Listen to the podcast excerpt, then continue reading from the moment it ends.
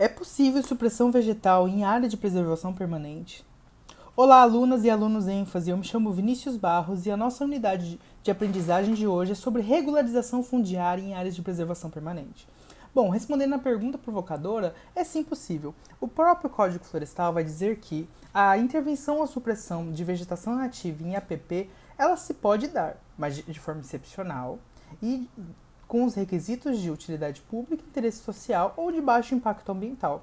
Só que o que a gente tem que lembrar imediatamente disso é que o Supremo Tribunal Federal, na DC 42, ao analisar vários dispositivos do Código Florestal, entendeu que sim, a intervenção em áreas de preservação permanente ela é excepcional e é condicional, mas está condicionada à inexistência de alternativa técnica e ou locacional à atividade proposta. Então tomem cuidado com isso. Então, o que são áreas de preservação permanente? São áreas reguladas pelo Código Florestal, não são unidades de conservação e elas podem incidir em áreas públicas, privadas, urbanas ou rurais. Lembrem-se disso, alunos, urbanas ou rurais, porque é nesse quesito que elas vão se diferenciar das reservas legais. As reserva, a reserva legal ela só se pode dar em imóveis rurais e não em imóveis urbanos. E é por causa disso que a regularização fundiária em áreas de preservação permanente pode se dar, então, em imóveis urbanos.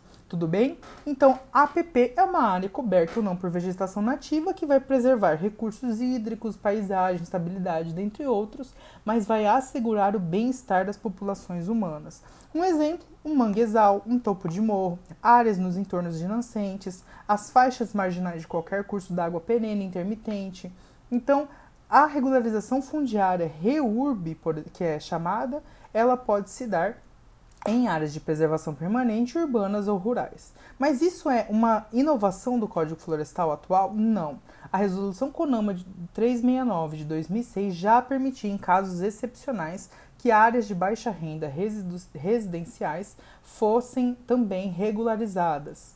E Atualmente, pela Lei 13465, que regula a regularização fundiária urbana, nós temos dois tipos de REURB. A REURB S, de interesse social, e a REURB E, de interesse específico. Mas aí vocês perguntam, professor, por que duas REURBs diferentes?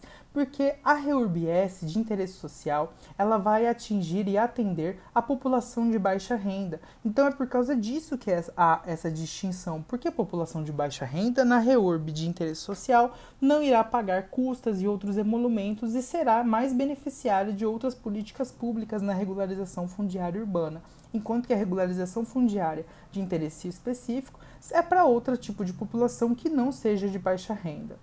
E quando, qual é o marco temporal que a gente vai aplicar para regularização fundiária urbana em áreas de preservação permanente e em imóvel urbano? Segundo a posição da Quarta Câmara do, de Coordenação e Revisão do Ministério Público Federal, a data é a da vigência do Código Florestal, 28 de maio de 2012. E, por fim, quem pode pedir a legitimação, quem são legitimados a pedir o procedimento para a regularização urbana?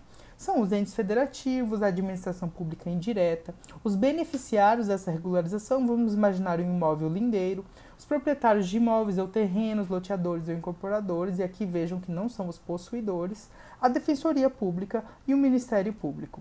Alguma peculiaridade é que o estudo técnico ambiental é sempre obrigatório, sendo a área de área de preservação permanente ou unidade de conservação.